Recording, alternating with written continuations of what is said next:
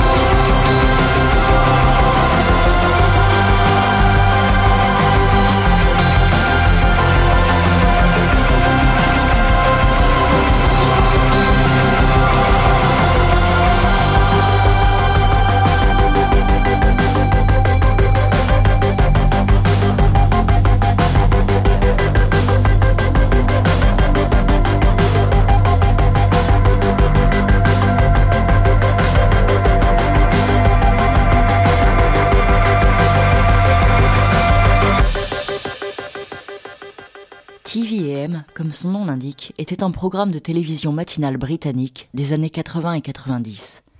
Et c'est désormais le nom d'un projet musical, celui de Joe Oxley, qui opère depuis Wigan dans le Greater Manchester, à mi-chemin quand on se dirige vers Liverpool. C'est un artiste qui a commencé solo, et il compose et produit toujours quasiment tout lui-même, mais il est désormais accompagné d'un groupe sur scène. Autant futuriste et dystopien qu'enclin à ramener les mémoires d'enfance et une certaine nostalgie, TVM s'est forgé un son unique, autant empreint des influences de Suicide, Boards of Canada et My Bloody Valentine, que des films noirs et de science-fiction. Pour élaborer ses nappes, il utilise des synthés et des boîtes à rythme vintage, mais il fait aussi passer les samples et les rythmes par des cassettes audio et vidéo pour créer cette patte et souder les éléments ensemble. Après un, un premier album autoproduit acclamé par la presse, Psychic Data en 2018, et un EP du remix du titre Porsche Majeur l'année dernière, il vient de sortir un second LP, High Art Light, sur Invader Records. Il s'inscrit à la fois dans la continuité de son travail, mais avec une véritable progression et une cohérence en tant qu'album avec un univers solidement construit. Avec une inclusion forte à propos du titre Porsche majeur dans la bande originale de la série Succession et des premières chroniques à l'étranger, dont l'excellent webzine francophone Sound of Violence, on risque fort d'entendre parler de TVM ces prochains mois. Avant de passer à l'interview, on, écoute un autre single issu de l'album High Art Light qui s'appelle Semantics.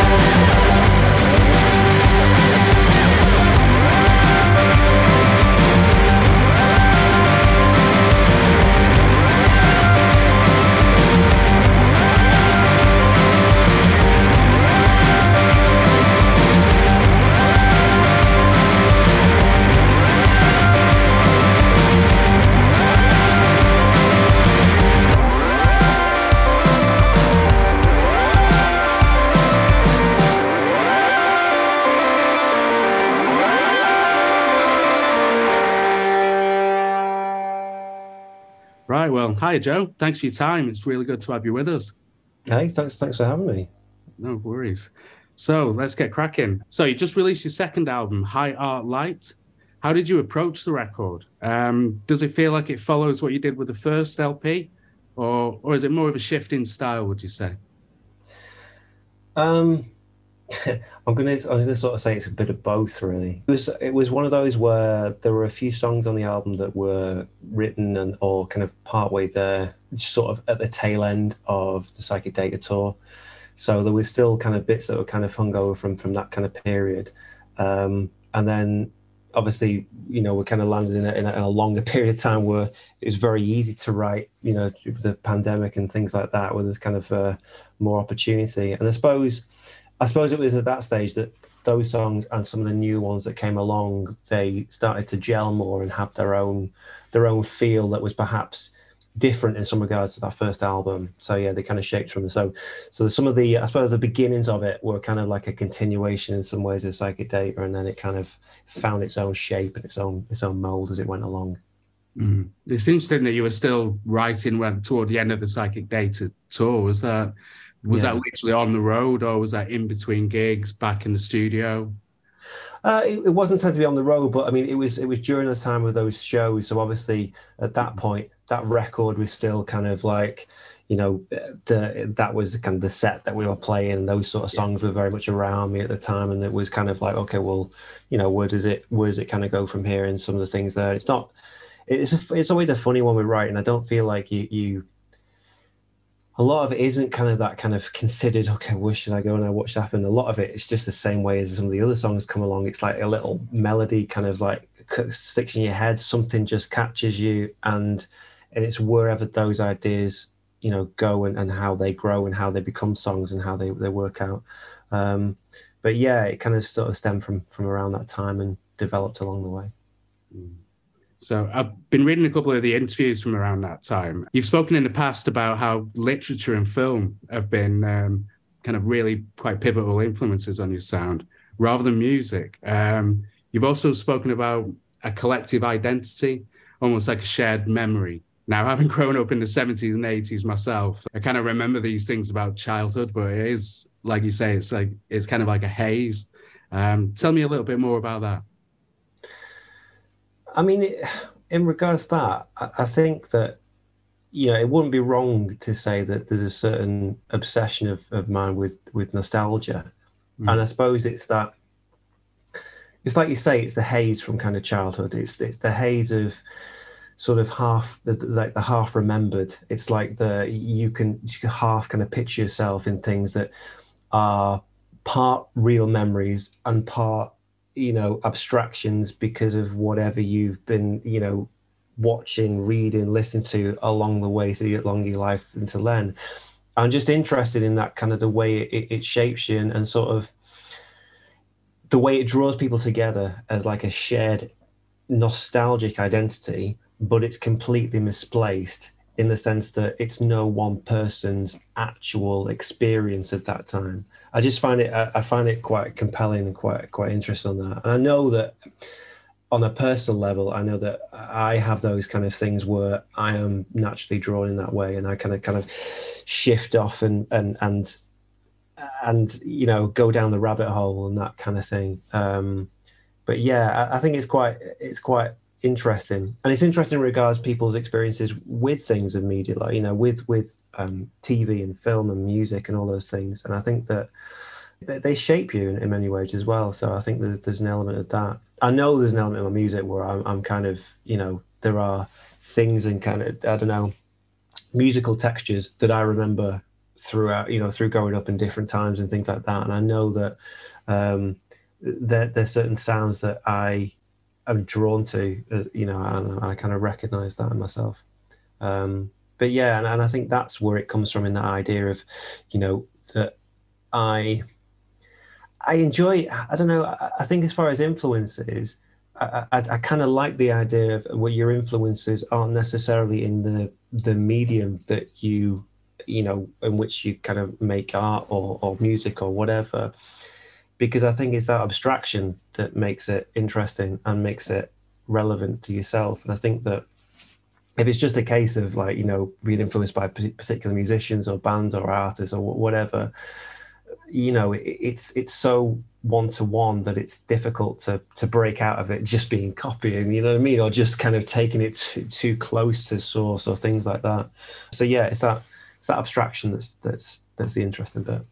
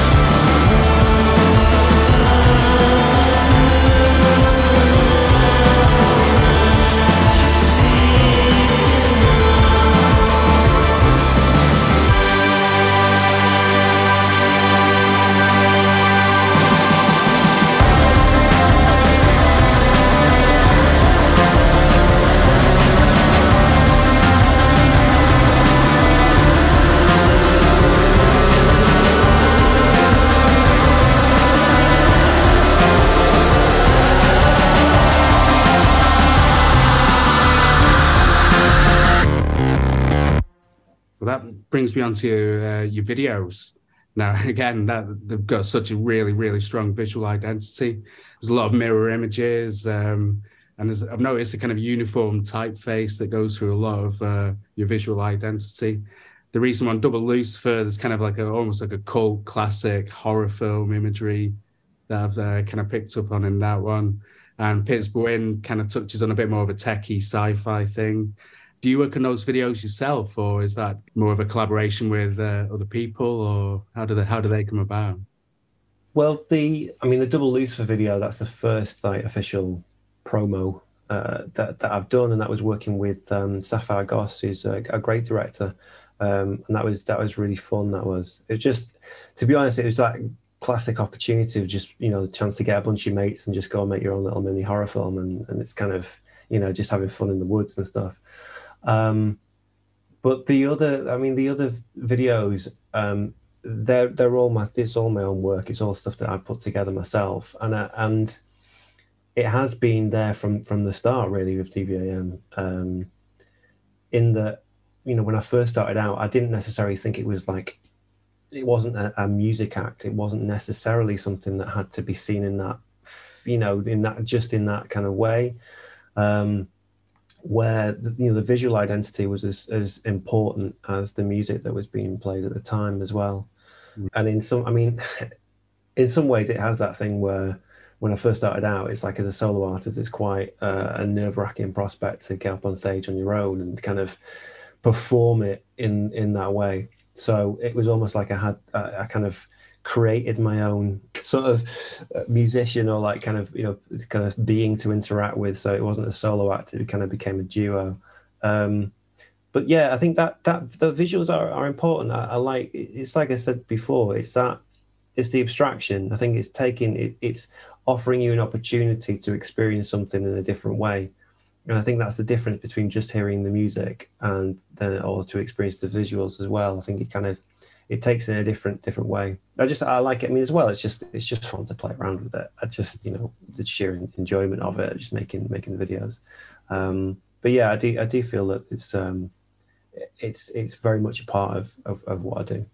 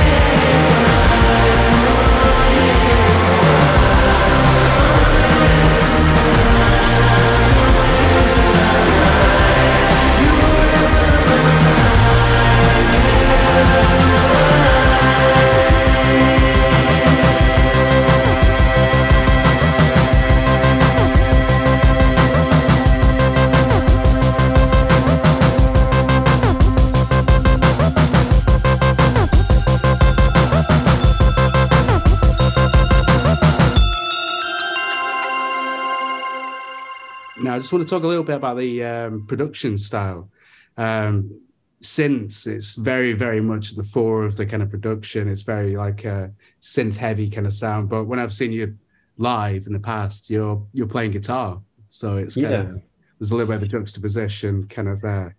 Is that the same in the studio? Have you got that? Do you just take what you do in the studio and just kind of transplant that to the stage, or do you have like different setups in in the two regards? Um, I mean, obviously, the, the music that I make is very it's very heavily like overdubbed and kind of like you got layer upon layer in there. So obviously, there's you have to use some technological trickery to kind of make that work live. But I've never I've never been sort of drawn to one instrument or another, you know what I mean, to kind of favor one over the other necessarily. Um, and I think with, with the music that I make, you know, both the the kind of electronic elements and the you know electric guitar and and and, and the vocal as well, they all have their you know important role in that. I suppose I chose to play guitar live because uh, I think I felt I, I always feel more comfortable kind of playing it. I think it's, it's um, I think that electronic music because it's so fantastic at being so so kind of rhythmical and so so straight a lot of the time that um to kind of to bring in a live instrument as well it, it adds it kind of it uh it, it, takes that sort of really robotic kind of rhythm element kind of out of it a little bit mm. and I've, I enjoy that sound, that kind of you know hyper repetitive sort of elements, and, and I and I know that I, am sort of drawn to them, and I use them a lot of my writing. But I think that you know playing guitar live, I think it gives it a, a different different aspect to it. Um, and yeah, I haven't, I suppose I haven't really thought ever thought of, of, of playing keyboards live or, or doing it that way. It's always sort of felt felt right. Definitely, fair enough. Now, one last question for you. Um, you've been labeled over a, a, number of genre from electro, new wave, shoegaze, psych, you know, all of these things. Now, I'm not a fan of labels personally, but uh, how would Don't you ask me to label? In a nutshell, I guess, um, how would you describe your sound? oh, crikey. Um, it's so difficult because I mean we, we, we've spoken about it. You know, when you have those two instruments and you're using synthesizers and guitars, there's plenty of bands that you can point to that might have you know that have a particular thing with it. Mm. But I think as well at the same time, there's so many opportunities for it not to to label it one thing or another. And I suppose that you know it's a cop out. Don't get me wrong in what I'm saying here, um, but I don't I don't I don't particularly want to define myself in any certain way. I recognize that my, my music has, a, has its own sound and it has its own sort of thing. But I think that when people talk about it and talk there about, you know, talk about their experiences of my music, um, a lot of them come to very different conclusions. So it would be wrong of me to, to pinpoint that, to lead them in a particular direction. No problem. Well, look, thanks so much for your time. Um, look forward to uh, catching the live show uh, here in Manchester. Well, Salford, I should say, to be precise. The yeah, be precise. The Salford audience won't be happy with you. Exactly that. Yeah. But yeah, thanks so much, Joe. Take care. Been thanks so much. Merci beaucoup à Joe pour cette interview, au cours de laquelle vous avez aussi pu écouter les titres Double Decipher et Peace Win, issus de High Art Light. Et c'est maintenant parti pour une mixtape de 50 minutes, assemblée par TVM. Bon chic. Bon genre, bon bon chic, bon genre, bon bon chic.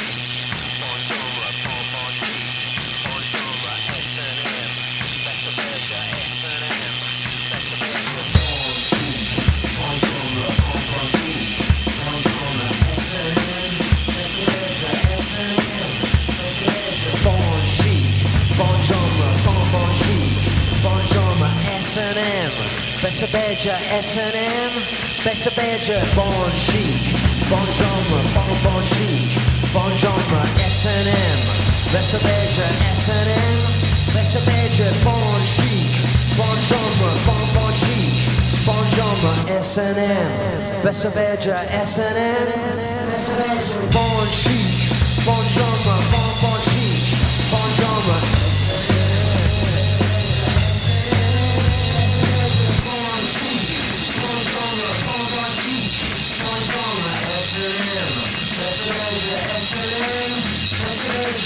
Bon chic, bon genre, bon bon chic, bon genre, bon chic, bon genre, bon bon chic, bon genre, S&M, Bessa Belgia, S&M, Bessa Belgia, bon chic, bon genre, bon bon chic, bon genre, S&M, Bessa Belgia, S&M, Bessa Belgia, bon chic, bon genre, bon bon chic, bon genre, S&M.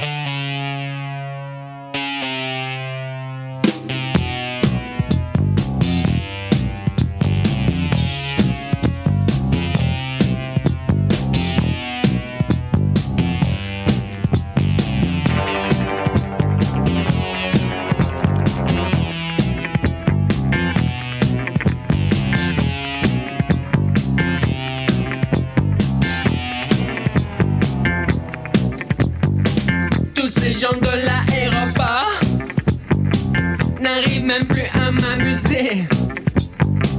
Leur pouvoir caméléonesque ont détraqué ma machine à lire les pensées? Je rêve de mon espace lumineux. Mais pourquoi penser en français? Une fille traverse mon champ de vision. Elle a des hanches aux angles dorés. Je bouscule des uniformes.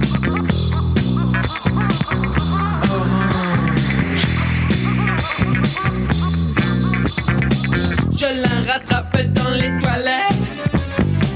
Puis je mes lunettes à rayon S. Elle me remarque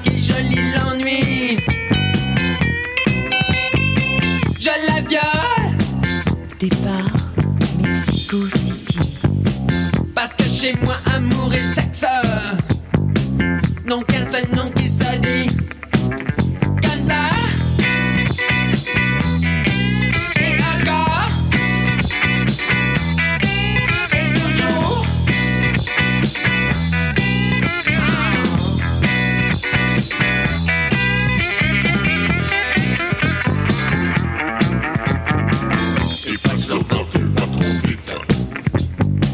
Je sais, mais c'est la seule chose qui me fait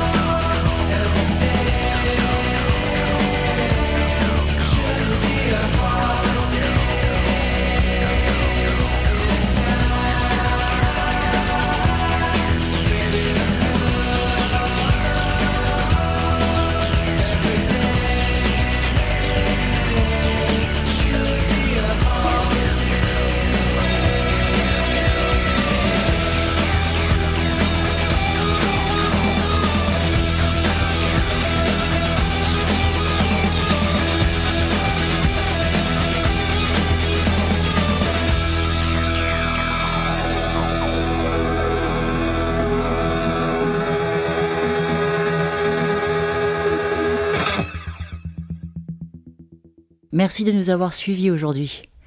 On conclut l'émission avec un remix de Porsche Majeur, issu du premier album de TVM, Psychic Data, et le remix est signé par DC Gore avec un featuring de Charlotte Spiral. On se retrouve le mois prochain.